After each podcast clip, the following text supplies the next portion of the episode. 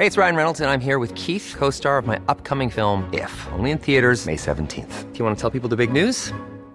All right, I'll do. Sign up now and you'll get unlimited for $15 a month in six months of Paramount Plus Essential Plan on us. Mintmobile.com slash switch. Upfront payment of $45 equivalent to $15 per month. Unlimited over 40 gigabytes per month. Face lower speeds. Videos at 480p. Active Mint customers by 531.24 get six months of Paramount Plus Essential Plan. Auto renews after six months. Offer ends May 31st, 2024. Separate Paramount Plus registration required. Terms and conditions apply if rated PG.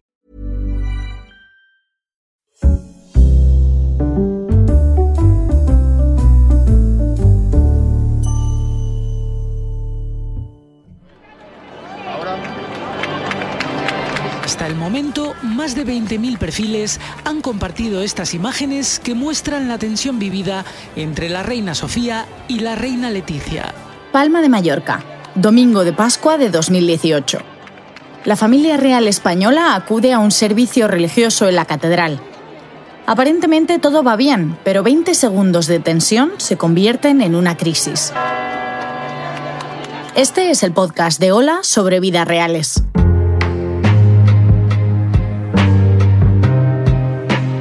Choque de reinas.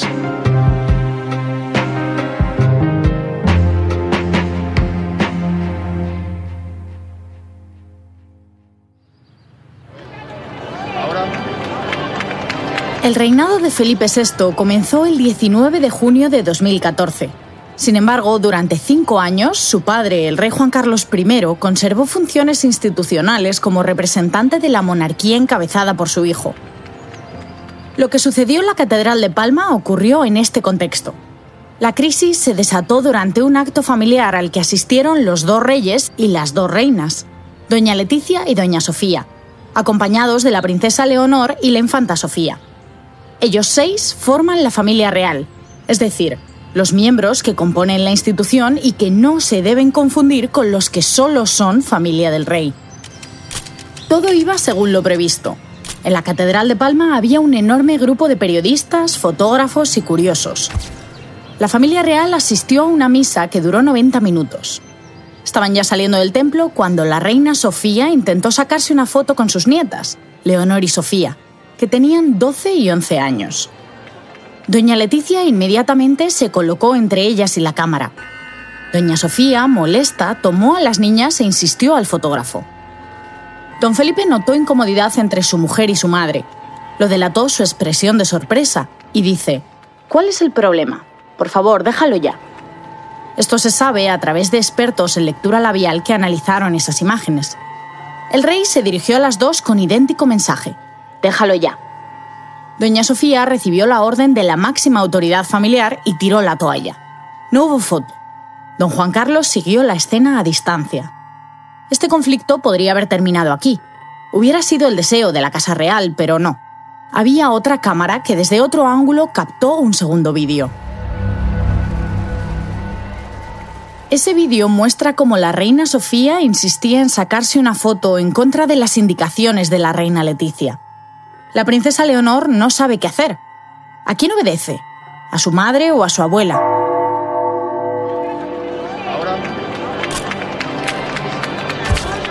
Tradición que la familia real pose en el exterior de la catedral como hizo. En la foto estaban todos, los reyes de antes, los de ahora y las dos niñas. En ese momento, doña Sofía le da un beso a Leonor en la frente y doña Leticia se lo quita pasando los dedos por el mismo lugar. El gesto se reinterpreta tras el encontronazo anterior. Los expertos en lectura labial desminuzan la escena y apuntan a que el rey Juan Carlos quiere intervenir y le dice a su hijo, Felipe, Felipe, ven un momento. Don Felipe se acerca a su padre y éste le dice, hay que hablar. Felipe le responde, ¿qué? ¿Cómo? Ahora no, ahora no. Sabes que no es el momento, ¿comprendes? Segundos después, todos se recolocan para la última foto de familia como si nada. En dos días llegó el fenómeno viral y estalló la crisis pública. No solo se hicieron eco todos los medios de comunicación de España, la prensa extranjera también mostró el vídeo con titulares como Tensión en la Corte Española, Disputa Real o Crisis de Reinas. La monarquía había quedado expuesta, la del pasado, la del presente y la del futuro. El choque indicaba que la relación entre doña Sofía y doña Leticia no era idílica. pertenecen a mundos totalmente distintos. Sofía es hija de rey, hermana de rey, se casó con un rey, su hijo es rey y es abuela de una futura reina. Su esfuerzo ha sido, desde la cuna, perpetuar su dinastía. Leticia pertenece a una España en la que los padres procuraban que sus hijos tuvieran más formación y posibilidades de las que ellos tuvieron. Su esfuerzo ha sido el desarrollo profesional con una carrera ascendente que no planeaba dejar, aunque lo hizo para formar parte de una institución que centra las funciones constitucionales en la figura del jefe de Estado y en la que la reina consorte no tiene un marco legal establecido. Cuando Leticia llegó a la Casa Real, intentó ser una princesa como las de antes, pero terminó trazando una hoja de ruta propia. Utilizó las mismas herramientas que le habían funcionado en sus años como periodista, guiarse por su criterio y ser lo que consideraba que es una reina en el siglo XXI.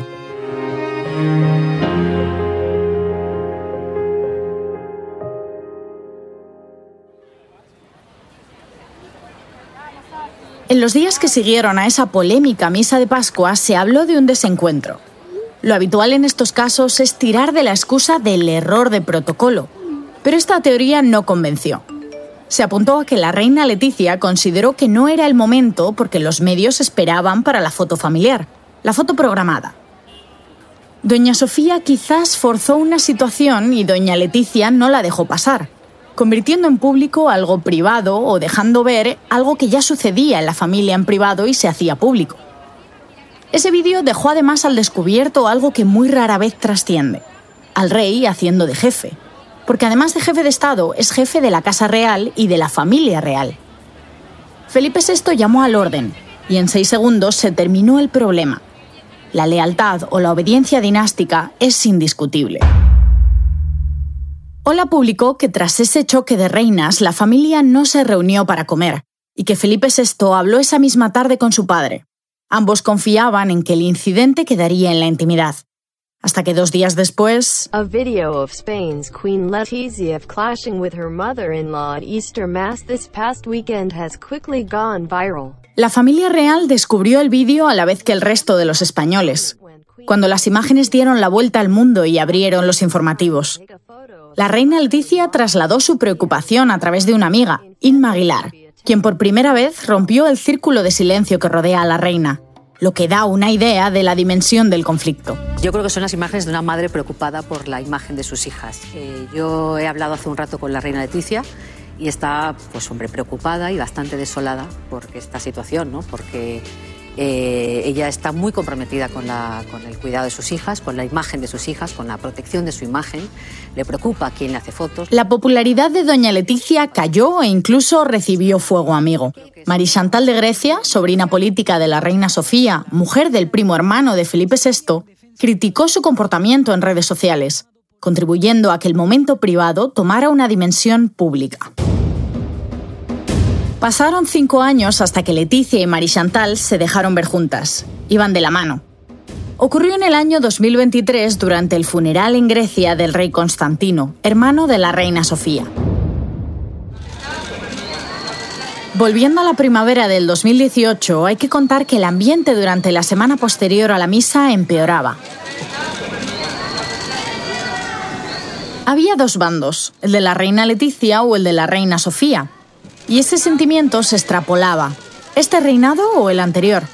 La unidad, clave para la monarquía, se había roto. Había que poner punto final.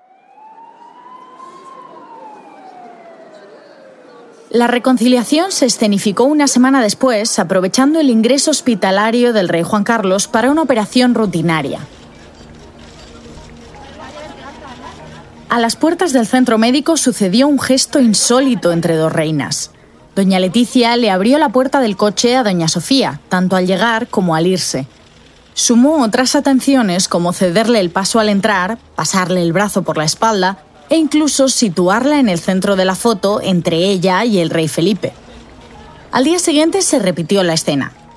La reina Leticia abrió la puerta del coche a su suegra mientras la princesa Leonor le tendía la mano para ayudarle a bajar.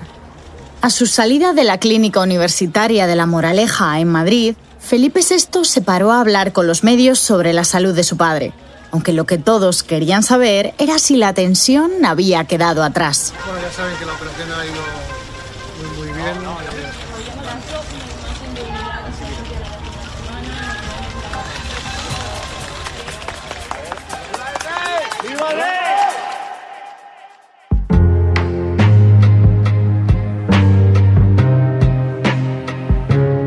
Una idea original de Ola. Guión Sira Acosta. Coordinación y producción Ana Toro. Locución Marina Ortiz. Dirección Mercedes Urrea. Consultoría editorial, diseño sonoro y edición, así como suena.